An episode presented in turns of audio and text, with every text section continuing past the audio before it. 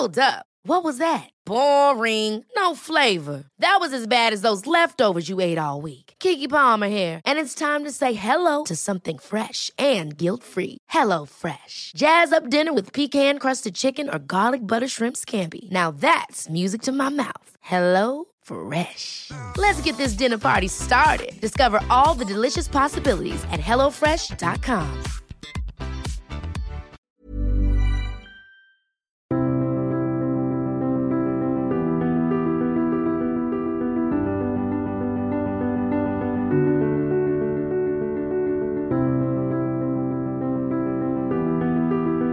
Bienvenue pour une nouvelle émission de Conflit où nous allons parler des questions de puissance, de la fragmentation du monde et également des évolutions du monde au cours des 30 dernières années. Pour évoquer ces sujets, je reçois Thierry Garcin. Bonjour. Bonjour. Merci beaucoup d'avoir accepté notre invitation. Vous êtes docteur en sciences politiques, chercheur associé à Paris Descartes. Vous avez enseigné dans plusieurs établissements et vous avez également animé l'émission Les enjeux internationaux pendant une trentaine d'années, ce qui fait que beaucoup de nos auditeurs vous ont probablement entendu euh, le matin euh, pour euh, évoquer les questions internationales. Et euh, avant d'évoquer un, ouvrage que vous avez publié récemment, la, fragmentation du monde, la puissance dans les relations internationales, qui est paru chez Economica en 2018, euh, je voulais revenir sur ces 30 ans euh, à peu près d'évolution des enjeux internationaux. Nous sommes suivis par beaucoup d'étudiants qui sont en classe préparatoire ou à l'université. pour la plupart sont nés au, au début du 21e siècle, au début des années 2000. Donc évidemment, évoquer les années 80, les années 90, ça paraît extrêmement loin. Et pourtant, euh, il y a eu beaucoup de, choses qui ont évolué. Quand vous avez débuté les, enjeux internationaux sous la forme quotidienne, c'est en 1984. Euh, Gorbatchev n'est pas encore, euh, ne dirige pas encore l'URSS. L'URSS est encore présente. Euh, on a un monde qui est encore bipolaire, qui est encore très marqué par la décolonisation. Une génération plus tard, évidemment, tout cela n'existe plus. Euh, ce, monde des années 80, comment est-ce qu'on on pourrait le, définir ou le présenter aujourd'hui en, en, 2020 Alors c'est intéressant d'un point de vue effectivement relations internationales et puis c'est intéressant aussi sur le plan euh, radiophonique puisque c'était une émission euh, quotidienne qui m'avait été demandée par le directeur de l'époque, grand directeur France Culture, Yves Jégu. Et en 1984, c'était une période curieuse parce qu'au fond, on était les enfants de la détente qui avait été marquée par le traité d'Helsinki en 1975, et en même temps, c'était le début, je dirais, euh, euh, de, de l'URSS en majesté, c'est-à-dire juste avant euh, son écroulement subi en 91, elle avait, l'URSS, connu, obtenu des gains tout à fait importants, aussi bien d'accord de l'Afrique qu'en Amérique centrale, que bien sûr dans cette funeste aventure d'Afghanistan qui avait démarré en 79, et la, vraiment la roche tarpéienne était très près du Capitole, nous ne le savions pas, c'était un monde équilibré, euh, bipolaire. Euh, L'année suivant la création des enjeux internationaux, effectivement, euh, Gorbatchev est arrivé au pouvoir comme secrétaire général. Il y a eu une sorte de, comment pourrait-on dire, d'ouverture au moins des, des débats et d'ouverture économique de, de l'URSS, mais on était dans un monde quand même, ce qui frappait, un monde très stable. Et sans doute, on était aussi en train de gérer l'héritage d'une du, époque, sans le savoir, d'une époque finissante, puisque quelques années après, les rapports Est-Ouest auraient cessé d'exister. Et c'était une époque aussi euh, euh, stable et, sans doute on a été trop peu attentif, y compris moi le premier, à l'importance politique des premières réformes économiques en Chine, qui avaient débuté en 79, annoncées en 78, qui avaient porté leurs fruits euh, dans la société notamment campagnarde ou paysanne chinoise. Et euh, euh, il aura fallu attendre quand même les années 90 dans un tout autre contexte, après les bouleversements internationaux, pour qu'on s'intéresse à, l'ascension euh, économique de la Chine dans les années 90 et, surtout aux conséquences de ce que cela voulait dire sur l'ordre international, puisque le monde bipolaire venait, euh, 89, 90, 91, de s'écrouler. La seule chose qu'on avait relativement bien anticipée, c'est l'unification de l'Allemagne. Je me rappelle à titre personnel, en septembre 89, dans une des longues émissions qui n'existe plus, mais qui était fort fort intéressantes à, préparer, dans des émissions d'une heure et demie. On avait même à l'époque, le samedi, je me rappelle, des émissions de trois heures sur un seul sujet. c'était une véritable saga, mais alors c'était évidemment très excitant et passionnant à, à confectionner. Et en septembre 89, je me rappelle avoir dit dans un une présentation d'émission, c'est longue, euh, l'unification d'Allemagne est faite. Alors on ne pouvait pas savoir quand, mais on voyait bien qu'avec le discours, par exemple, du président George Bush, le bon, si j'ose dire, le père, en, mai 89 à Mayence, en Allemagne même, il proposait déjà très ouvertement dans un, dans un, comment pourrait-on dire, un discours tout à fait intéressant. Il proposait, président américain, le, en anglais, le, le partnership du leadership à l'Allemagne elle-même. Donc on voyait que là, le tournant, ça pouvait durer 5 ans, 10 ans, mais le, fruit était mûr pour l'unification de l'Allemagne. On était à 100 lieues d'imaginer que le mur de Berlin allait s'écrouler deux, deux, mois, après. Oui, ça. Ce qui veut dire que cet événement du mur de Berlin euh, n'arrive pas non plus complètement par hasard, mais qu'il a été précédé par des petites secousses ou des petites évolutions qui ont permis à un moment donné le, mur de s'effondrer. Oui, oui. la perestroïka, évidemment, euh, soviétique, Gorbatchev, et puis euh, le discours de Gorbatchev à Berlin-Est pour le 40e anniversaire euh, de la RDA, où il disait clairement au patron de la RDA, Honecker, si, si vous ne vous réformez pas, on, vous lâchera, en tout cas, on ne vous soutiendra pas. Alors, autre événement aussi que vous avez euh, évoqué, évidemment, pendant cette, période, c'est la, guerre du Golfe euh, 1991.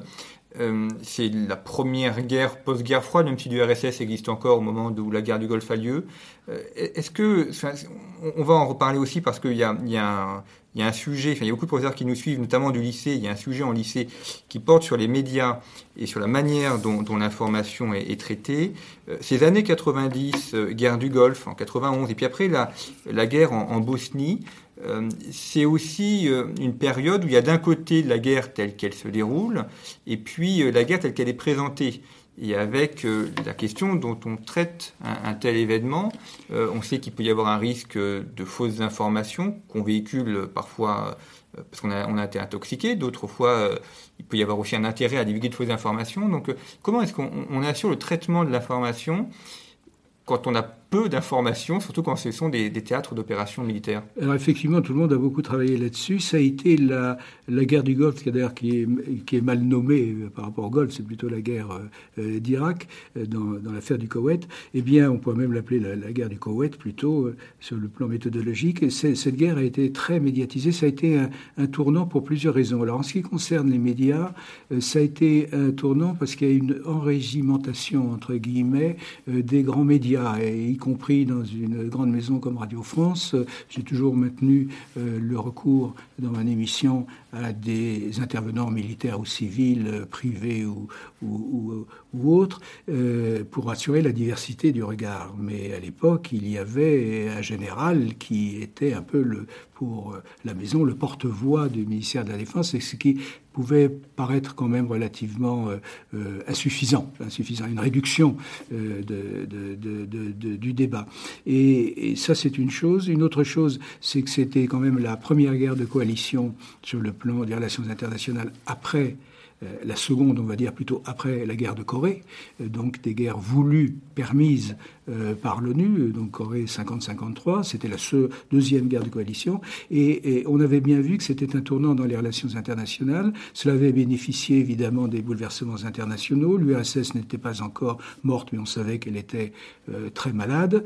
Et d'autre part, cette guerre de coalition permise par l'ONU marquait une nouvelle ère sur le plan médiatique, sur le plan médiatique parce que euh, euh, il n'y avait rien à commander, et, euh, pardon, il n'y avait rien à commenter et on, la commentait tout le temps des, des terrasses des grands hôtels de, de, de Bagdad ou, d'Arabie saoudite. C'était vraiment une sorte de paupérisation de l'information immédiate. Et je pense que c'est, il y a eu un phénomène aussi d'ivresse technique de la part des journalistes, surtout de télévision, dans la mesure où tout était possible. Avec l'évolution des techniques, on pouvait intervenir tout le temps. Il y avait ce qu'on appelait chez nous aussi à la radio les valises, les valises techniques, et qui permettaient d'émettre, euh, je dirais, du milieu du Sahara, si vous voulez, pour employer une image, ou de la forêt amazonienne, euh, en direct avec des paraboles Etc., qui évidemment travaillait avec des équipes techniques tout à fait remarquables.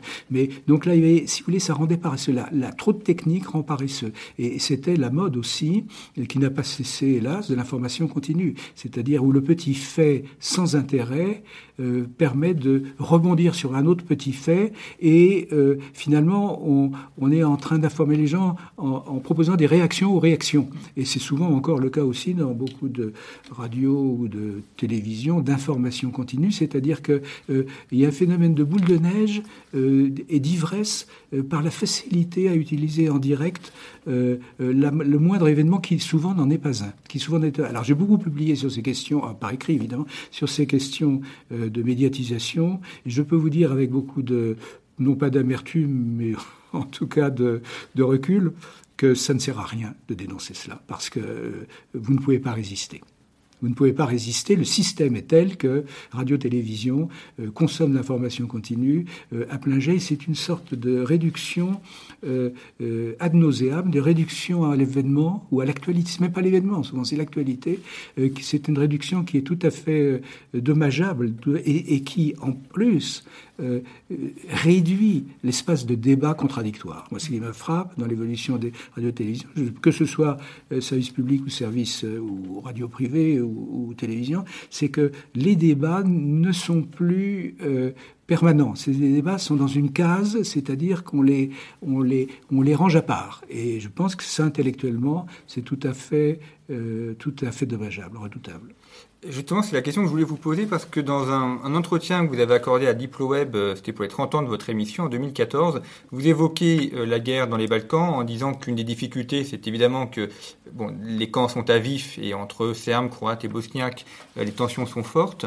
Et vous dites qu'il y a une, difficulté aussi à parler de manière dépassionné ou, paisible, euh, où, chacun euh, fait un peu pression pour empêcher le, débat de l'autre. Oui, c'est très. Il y a eu dans la guerre de Yougoslavie et les guerres d'ex-Yougoslavie jusqu'au Kosovo de 99, il y a eu euh, une sorte de simplification et de d'approche manichéiste. Et d'ailleurs, c'est très américain. Ça, ça vient pas de chez nous parce que l'Europe sait qu'au cours des, des siècles qu'elle s'est battue contre elle-même en permanence et qu'il faut toujours en géopolitique se mettre à la place des autres, y compris de son adversaire ou de son ennemi, pour essayer de comprendre comment il raisonne. Ça, c'est le B à bas de siècles de conflits en Europe. Et là, il y a eu un manichéisme, il y avait les, les, mauvais Serbes et les bons euh, Croates, et ainsi de suite, dans tous les sens. Et on, arrive à, des schémas euh, qui permettent justement une médiatisation à outrance simplificatrice. Et on l'a vu, alors là, grandeur nature, pendant la, la guerre, euh, on va dire, on devrait l'appeler la guerre de Serbie, mais la guerre du Kosovo,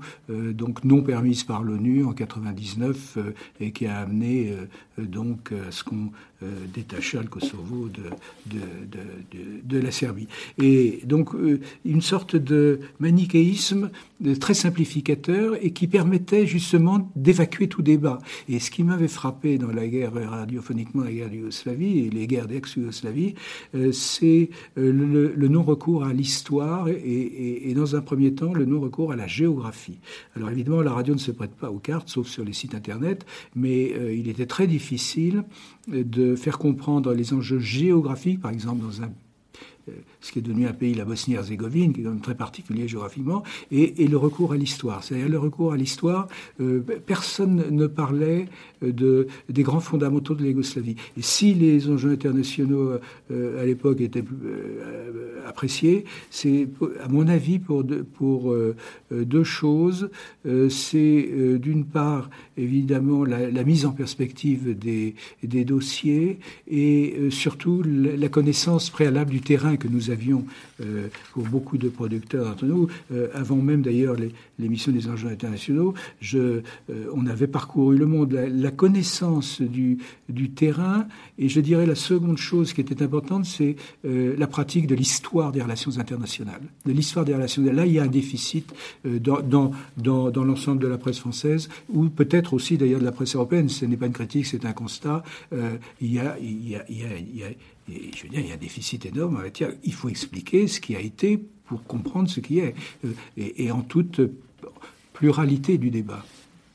Vous évoquez cette connaissance du terrain. Vous-même, vous avez fait plusieurs émissions euh, directement in situ sur les, lieux de guerre, les, lieux de bataille. Oui, oui. Alors ça, c'était avant les enjeux internationaux ou, après. Mais il est évident que le, terrain est indispensable. C'est même un préalable aux commentaires, à la mise en perspective. Euh, euh, on avait évidemment beaucoup de facilités pratiques pour, je me rappelle, euh, euh, il nous arrivait, c'est inimaginable aujourd'hui, pour des séries quand même de 5 ou 6 heures de temps, euh, d'émissions à l'antenne, pas, en une seule fois, mais il nous arrivait souvent de passer trois semaines dans un pays avec euh, une semaine de repérage, etc. Vous vous rendez compte qu'il n'y avait pas évidemment euh, d'Internet. Il Internet permet le recours immédiat à la documentation à distance, ce qui n'était pas le cas quand vous étiez pendant la guerre civile au Liban. je veux dire, tout, si vous voulez, c'était sur le plan pratique, il n'y avait pas d'Internet, il n'y avait pas de téléphone portable, il n'y avait pas d'accès facile aux dépêches. Euh, on allait au bureau de, l'agence France Presse pour voir les dernières dépêches, parce que et, dans des situations en guerre euh, comme ça, où la guerre Irak-Iran, euh, que j'ai suivi moi pour Radio France, c'était en 88, dans la guerre des villes, eh bien, tout était, tout était compliqué. Et alors, du coup, comme la préparation des émissions était assez euh, complexe. On passait beaucoup de temps avant de partir, un dans la documentation et deux euh, dans les contacts téléphoniques avec d'éventuels euh, invités sur place. Mais il y a une transformation qui a eu lieu. Alors ça paraît complètement archaïque. Je ne suis pas né sous Louis XIV ni sous Napoléon, mais il y a une transformation très ancienne, mais qui a changé la préparation radiophonique des, reportages, c'est le téléphone automatique international. Parce qu'autrefois, euh, on appelait,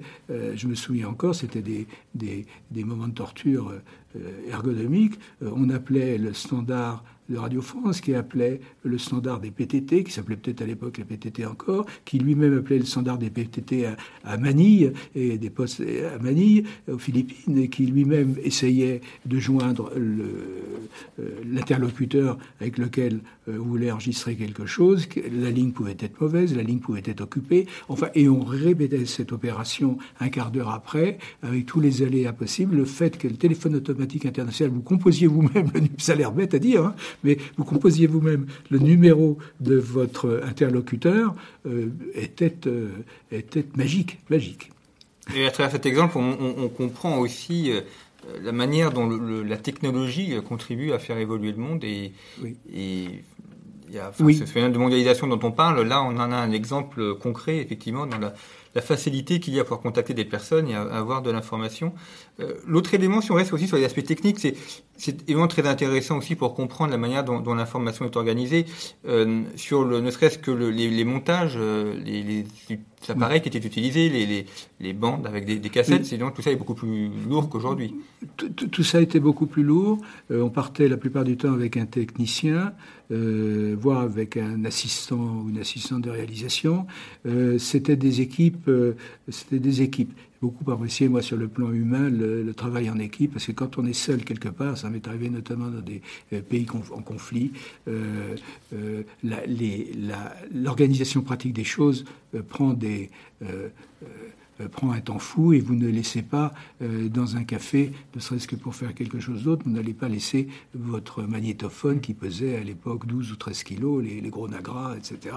Et ainsi de suite. Tout devient compliqué quand on est seul. Et, à deux, l'organisation des choses n'est pas divisée par deux, elle est divisée par euh, au moins quatre. Tout est, tout est, tout est plus commode. Et c'est vrai que c'était, c'était lourd, c'était archaïque, cela dit. Et, et, en plus, il y avait trois plaisirs, il y avait quatre plaisirs en fait le reportage. Il y avait le plaisir de la préparation, alors on va dire euh, documentaire sur le dossier, le plaisir euh, du euh, reportage, le plaisir du mixage et du montage au retour, et le plaisir de la diffusion qui était un plaisir fugitif parce que vous aviez travaillé pendant des mois et l'émission, une fois qu'elle avait été présentée en direct, elle disparaissait dans l'éther comme de la vapeur, comme quelque chose d'immatériel, et, et il eût fallu aller à l'INA ou l'équivalent de l'INA à l'époque pour euh, la réécouter. C'est-à-dire, c'était euh, euh, le, moment de la diffusion était l'aboutissement, mais c'était un aboutissement qui vous laissait très amer parce que alors qu'aujourd'hui, vous, vous réécoutez trois semaines après,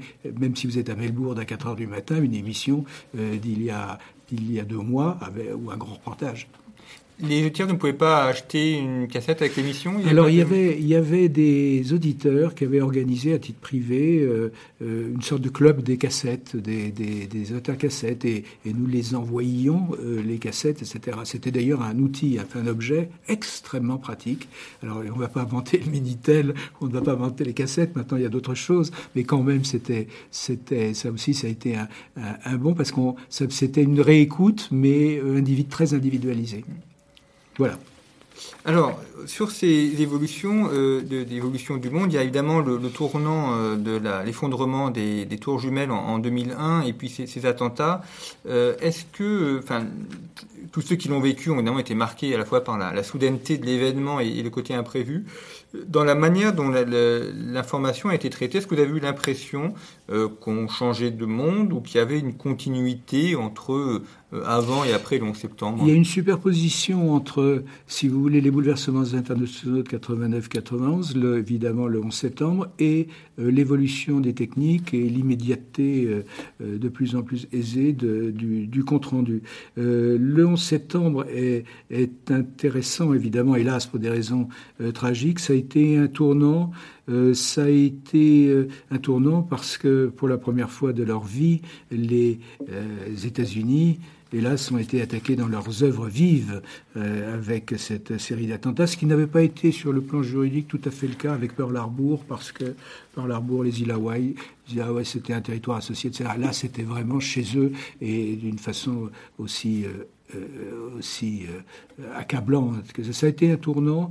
Ce qui me frappe plus, c'est qu'on a mis du temps, si vous voulez, à comprendre les conséquences des bouleversements internationaux euh, des rapports Est-Ouest, des rapports Est-Ouest. Les conséquences ont été très longues et je pense qu'on n'a pas fini de digérer les conséquences géopolitiques de la fin des rapports Est-Ouest alors qu'on va célébrer ou marquer en tout cas euh, le trentenaire de la mort de l'Union soviétique en décembre 2021 donc, 21. Euh, exactement. Et donc 30 ans, euh, c'est court et c'est long.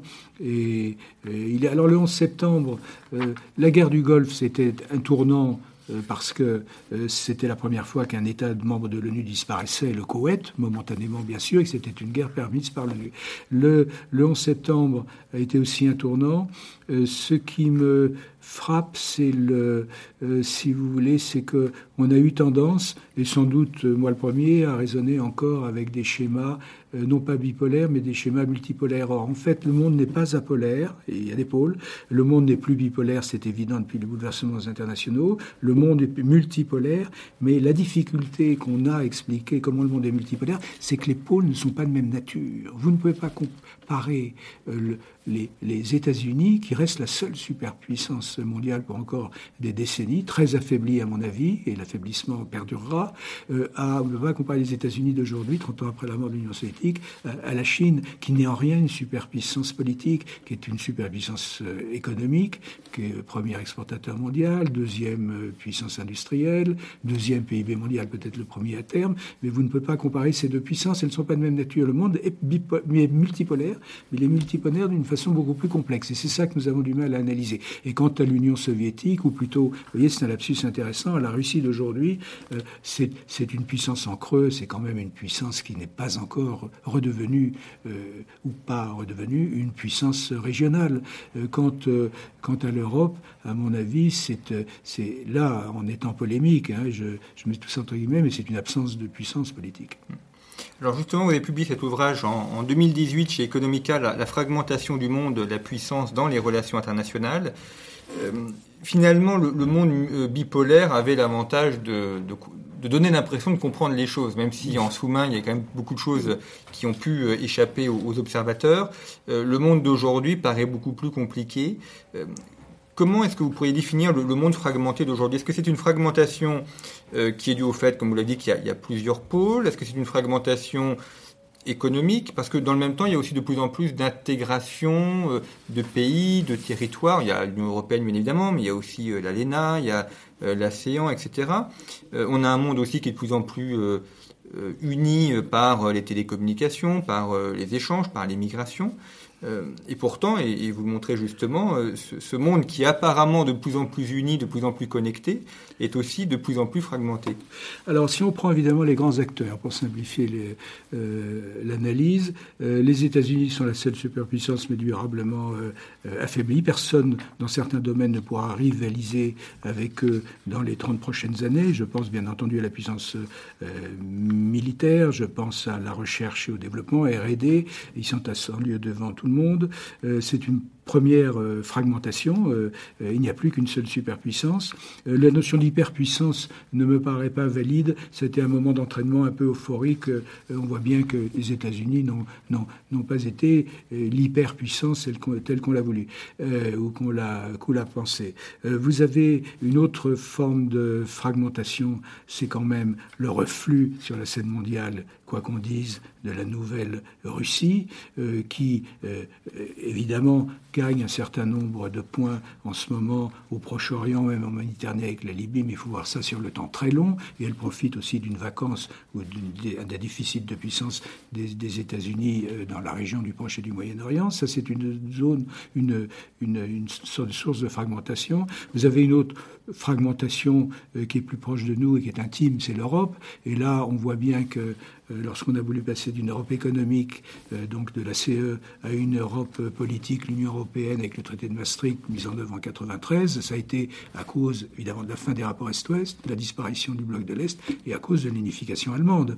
Et qu'on voit bien que le pari n'est pas tenu. Le, but fédéraliste, clairement fédéraliste du traité de Maastricht, euh, a, a explosé en vol. C'est-à-dire que l'Europe, à 28, peut-être bientôt à 27, ne sera pas politique, c'est clair. Et si elle est politique, un peu plus politique, euh, ce sera à 2, à 4, à 6, à 8, mais certainement pas à, 15 ou à, ou à 27. Et donc là, il y a un rêve et sans doute une utopie et un moment d'euphorie qui, euh, euh, a été une, un moment de l'Europe assez, euh, euh, idéologique, le fédéralisme, parce que le fédéralisme, c'était au fond, euh, il n'y a pas de plan B, et c'est comme ça et, pas autrement, et passé, il n'y a rien à voir. Et on voit bien que là, c'est une idéologie, l'Europe n'a plus de projet politique à la, à, la vérité. Et c'est très, je ne m'en félicite pas, bien entendu. Alors ça, c'est une source de fragmentation, on veut dire, on voit bien, même en Europe, les populismes qui sont très différents d'un pays à l'autre, les extrêmes droites qui sont très différents d'un pays à l'autre, etc.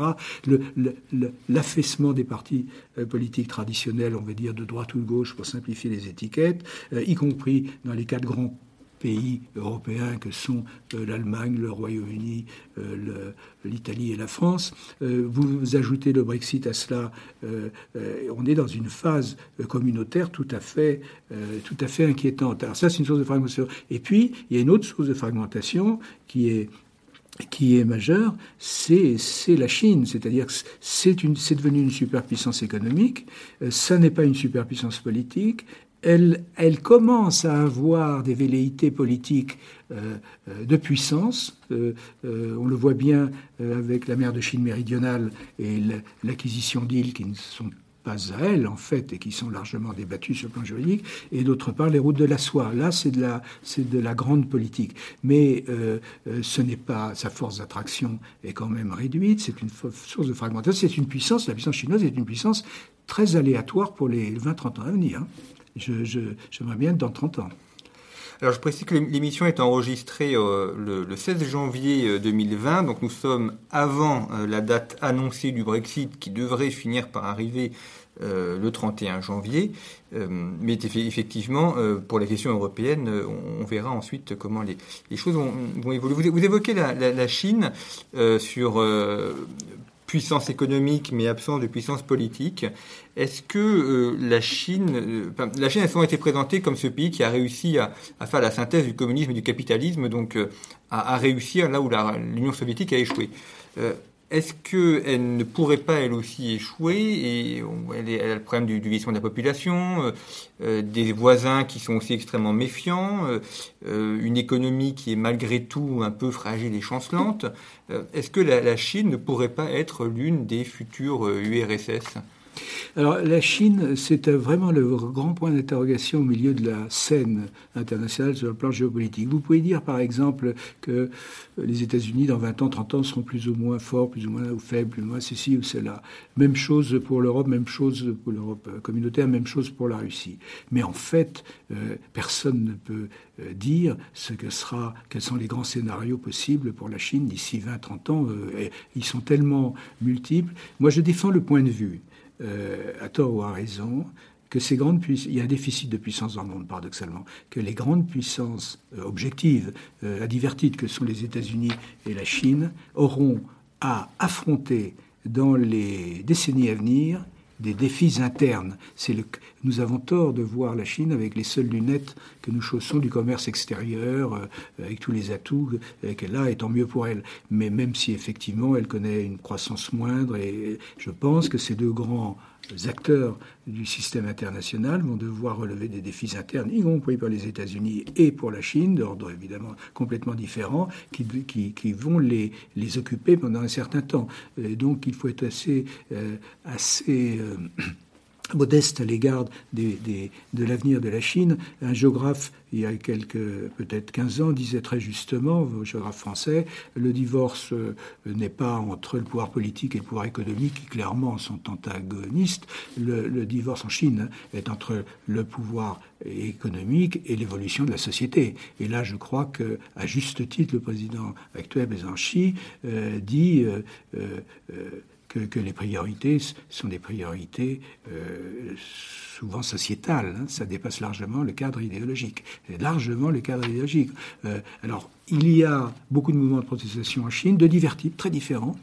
Mais comme me disait un jour un autre géographe spécialiste de la Chine, il n'y a, pour l'instant, il n'y a pas de ciment qui prend. Nous avons toujours tendance à voir les réactions contre le régime euh, à cause des droits de l'homme, etc. Ça ne suffit pas du tout. C'est l'évolution de la société qui est beaucoup plus complexe en Chine et qui peut nous réserver des surprises. Mais effectivement, il n'y a pas de ciment pour essayer de vulnérabiliser euh, le régime ou de réduire euh, son, pouvoir. Et, et c'est vraiment une... une vous comprenez, ça fait seulement 40 ans C'est très, récent, ça fait une génération et demie que la Chine s'est lancée dans des réformes remarquables euh, qui sont des succès, réformes économiques, mais avec de telles, c'est rien du tout, avec de telles conséquences sociétales que je pense qu'on est à l'aube euh, de, de, nouveaux débats sur la Chine et que les regarder en, euh, la Chine uniquement comme le font les économistes ne me paraît pas suffisant, ça me paraît largement hémiplégique. L'autre aspect également sur la, puissance, ce sont les, la puissance des groupes ou la puissance des, grands acteurs. Euh, on a évoqué les États, il y a tout ce qui est médias, euh, les lobbies, euh, les ONG, les grands mouvements d'association. C'est aussi une des nouveautés de ces 30 dernières années, c'est l'apparition de, groupes qui ont une forte portée internationale, alors qui parfois sont financés par des États ou servent euh, de, euh, mercenaires euh, humanitaires des États. Mais en tout cas, c'est un, ce sont des acteurs un peu nouveaux sur la scène Ils sont des acteurs, comme on dit, informels. On a appelé ça la, société civile. Comme vous le dites, souvent, ils sont d'ailleurs subventionnés largement par les États. Souvent, on l'a dit aussi, ce sont des alibis de la diplomatie. Quand la diplomatie ne peut rien faire, eh bien, on envoie auprès des opinions publiques les ONG et ça occupe les médias. donc tout cela est, dit artificiel. Mais notez une chose, ce sont des États, ce sont des acteurs indirects. La société civile est tout fait utile, mais souvent ce sont des acteurs au fond assez partisans et souvent ce sont des acteurs euh, euh, assez parcellaires ou sectaires, c'est-à-dire qui défendent un créneau extrêmement limité. Alors cela, sur le plan international, était largement euh, comment dire, favorisé par donc le, ce qu'on a appelé depuis 30 ans l'ingérence, c'est-à-dire le fait que des acteurs privés peuvent pousser des États à euh, euh, trahir finalement la charte de l'ONU, c'est-à-dire à, violer le droit euh, international. Je rappelle que le premier cas d'ingérence voulu par l'ONU, ça a été évidemment au profit des Kurdes, donc en 91 après la guerre du Golfe. La résolution de l'ONU 688 disait qu'il fallait d'ailleurs aider aussi les chiites, également opprimés par le régime de Saddam Hussein, au même moment, ce que évidemment les acteurs d'ingérence se sont gardés de bien faire. Donc c'est déjà ça a été une mise en œuvre épiplégique et pourtant permise par l'ONU. Et puis après, vous avez tout un nombre d'ingérences tout un nombre d'ingérences permises par l'ONU ou non permises par l'ONU, c'est une boîte de Pandore. Tout le monde s'est engouffré là-dedans. Et il y a eu heureusement quelques observateurs ou quelques hommes politiques, ou enfin politiques à l'époque en France, qui ont dit attention, l'ingérence, c'est une, c'est, il doit y avoir des retours de bâton. Parce que de quel droit est-ce que cinq membres permanents du Conseil de sécurité de l'ONU, les cinq membres, violent le droit international, la plupart du temps sous forme d'ingérence. De quel droit est-ce que ces cinq membres permanents euh, vont condamner euh, l'Inde euh, à l'égard du Pakistan, le Pakistan à l'égard de l'Inde, parce que l'un se sera ingéré dans les affaires intérieures d'un autre, y compris militairement. Nous ne cessons de faire ça. Je prends juste, je fais la démonstration qui paraît, à mon avis, l'une des questions les plus importantes pour les 15-20 ans à venir, c'est le droit international, qui est maintenant violé par ceux qui en ont la charge, au titre de la charte de l'ONU. Vous prenez le cas des États-Unis, je prends un seul exemple, c'est l'Irak 2003. Bon, c'est clair, on n'a pas besoin de le commenter. Vous avez le Royaume-Uni, euh, c'est clair, évidemment, euh, euh, en même temps que la France, pour l'affaire du Kosovo 99, sans, avec, en donnant l'OTAN contre la Serbie, mais en plus sans, sans la sans l'aval de l'ONU. vous avez le quatrième membre permanent, c'est évidemment la Russie. Vous prenez le cas de la Crimée, c'est clair, ça ne se discute même pas. C'est une violation de droit international. Et vous prenez le cas de la Chine avec les îles en mer de Chine méridionale qui n'a rien à faire de Comment Moi, je pense que là, il y a eu un, un cette ingérence euh, qui au départ était une ingérence privée est devenue étatique, a été parfois permise ou souvent par l'ONU, et là maintenant euh, l'ingérence est devenue une pratique qui, à mon avis, euh, est une politique, souvent une politique de gribouille, mais, très, mais très favorisé par les médias, la médiatisation et surtout par la façon dont tout débat maintenant est manichéiste, la plupart du temps, pas tout, mais euh, il, y a le bien, il y a le mal. Et là, ça vient, ça vient du monde anglo-saxon et des États-Unis, cette vision euh, schématique des relations internationales. Et comme vous l'avez dit, euh, dans la question d'ingérence, il y a toujours le choix à faire entre euh, j'aide un tel et pas un tel. Donc euh, sur quels critères va-t-on élaborer un choix? Pourquoi on s'est beaucoup focalisé il y a un an maintenant sur les Rohingyas en Birmanie, alors que d'autres groupes humains qui subissent des oppositions ou des, massacres ne sont pas évoqués. Donc le, choix n'est jamais neutre dans la, population qu'on va aider. Le choix n'est jamais neutre et le choix est souvent euh, orchestré par les grands médias et aussi par euh, ce qu'il y a derrière, c'est-à-dire comment est-ce qu'on peut amener les médias à, faire ce qu'on veut qu'elles fassent ou qu'ils fassent. Donc ça, c'est tout à fait juste. les, cette sorte de, mise en musique comme ça, sans parler de complot, mais de mise en musique, de, manque de recul, parce que finalement, les Rohingyas ou les Rohingyas, effectivement, effectivement. Et puis, on n'en parlera plus dans un an, dans deux ans. C'est-à-dire qu'un clou chasse l'autre. Et la, la, presse, ou, disons la, la presse dans ce qu'elle peut avoir de plus discutable, c'est-à-dire l'orchestration de, de, grandes causes, euh, euh, la presse se lasse très vite. C'est-à-dire c'est une forme de gavage et après, ou plutôt d'ivresse médiatique. Et après, euh, pardonnez-moi l'expression, on a la gueule de bois, donc il faut passer à autre chose et à un autre alcool. Et est-ce que c'est pas aussi une, démonstration finalement de ce qu'est la puissance C'est que le, puissant impose sa volonté aux autres? C'est la définition de Raymond Aron euh, des années 60. Euh, la puissance, qui est évidemment un concept euh, polysémique, est un concept complexe. c'est un mot valise, comme on dit, mais la meilleure définition de Raymond Aron, c'est la capacité d'imposer sa volonté, pour de bonnes raisons, pour de mauvaises raisons, longtemps, euh, brièvement, d'une façon aléatoire, itérative, euh, mais euh, imposer le moment venu, même si ce n'est que cinq minutes, sa volonté, est une forme de, puissance. C'est un mot neutre d'ailleurs, la puissance. C'était, ce n'est pas un gros mot, c'est un mot qui peut illustrer des choses redoutables comme des, des, actions tout à fait compréhensibles. La puissance est effectivement, dans l'ordre international, vous ne pouvez pas comparer par exemple la puissance des États-Unis dans certains domaines à la puissance de la Chine ou de la Russie ou de l'Europe. Ce qui est frappant pour l'Europe, en tout cas, c'est quand même la fin du rêve fédéraliste euh, qui a voulu être imposé et, le fait que, hélas, à l'époque, vous vous rappelez, il y a 20 ans, on disait est-ce que l'Europe sera une Europe, Europe espace ou une Europe puissance? Et aujourd'hui, ni l'une ni l'autre. C'est une Europe pardonnez-moi l'expression qui n'est pas une expression euh, géopolitique, mais elle est déglinguée. Et il ne faut pas s'en réjouir.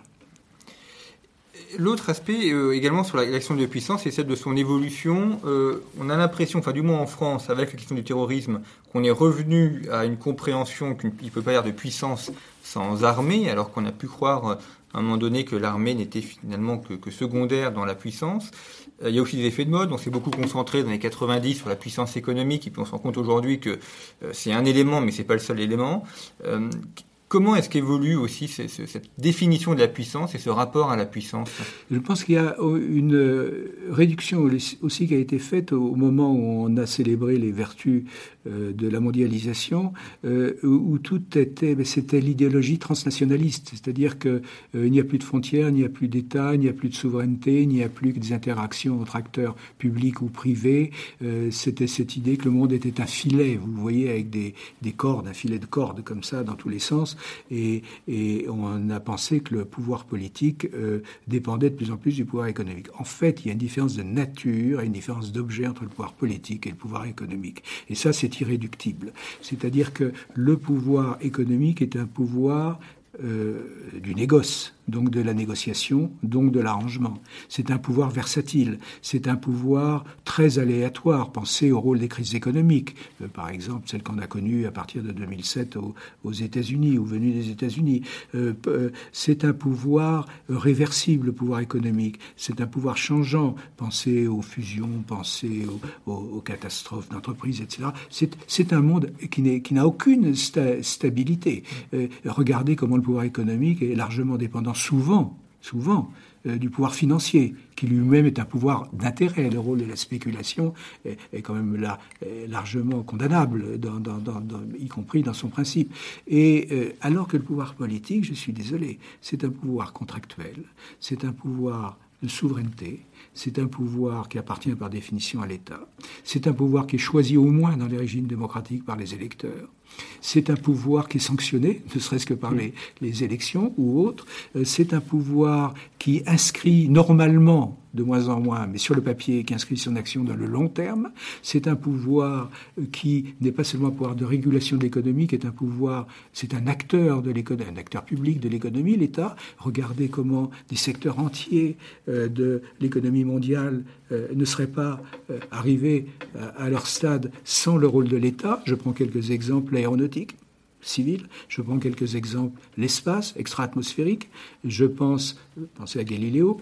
Je pense que le, système satellitaire d'observation et de localisation en cours de, mise en œuvre, euh, l'équivalent du GPS, ou mieux, espérons, euh, regardez, mais même l'automobile.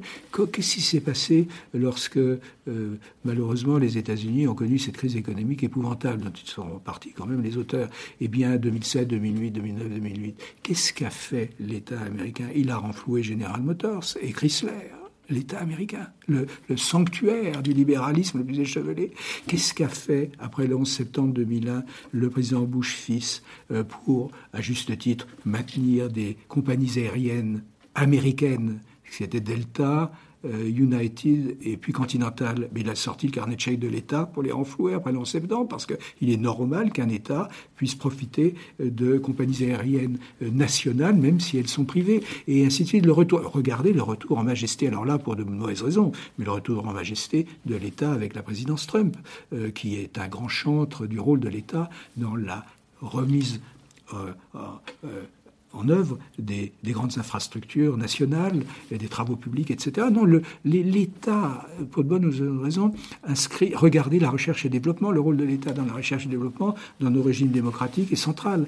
Donc, euh, vous ne pouvez pas dire, euh, mais on ne peut pas dire que euh, l'État est un acteur secondaire. Ça restera un acteur premier, mais évidemment, à la fois, il est, si vous me permettez l'expression, déshabillé par les intérêts privés et l'État, ensuite, excusez-moi l'expression aussi, s'arrange parfois pour, pour vendre les bijoux de la couronne ou faire du striptease. Et euh, les transferts de souveraineté à un moment donné, euh, ou les ventes de, la, privatisation n'est pas une religion. L'État doit, doit assurer aussi un certain nombre euh, de tâches qui appartiennent à la nation et au bien commun. Le, tout, la loi de la concurrence, par exemple, telle qu'elle a été établie sous forme presque de religion par l'Union européenne, la concurrence et, le démantèlement démantèlement des, sociétés publiques ne me paraît, on en, revient, mais ne me paraissait pas du tout euh, une religion euh, acceptable.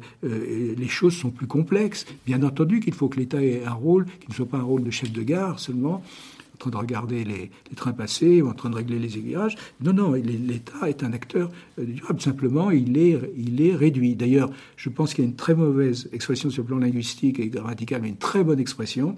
Il faut euh, euh, non pas moins d'État, mais mieux d'État. Pardon pour le barbarisme, il faut moins d'État, mais mieux d'État. Et ça, c'est tout à fait, une excellente expression. Eh bien, merci beaucoup Thierry Garcin d'avoir euh, évoqué avec nous ces, évolutions du monde et puis également cette réflexion sur la puissance. Je rappelle l'un de vos ouvrages paru chez Economica en 2018, La fragmentation du monde, la puissance dans les relations internationales. Et avec vous, nous avons pu justement voir sur ces 40 dernières années euh, les, grandes évolutions du monde et notamment les grandes évolutions de la puissance. Merci pour votre fidélité à nos émissions et à bientôt pour d'autres séries.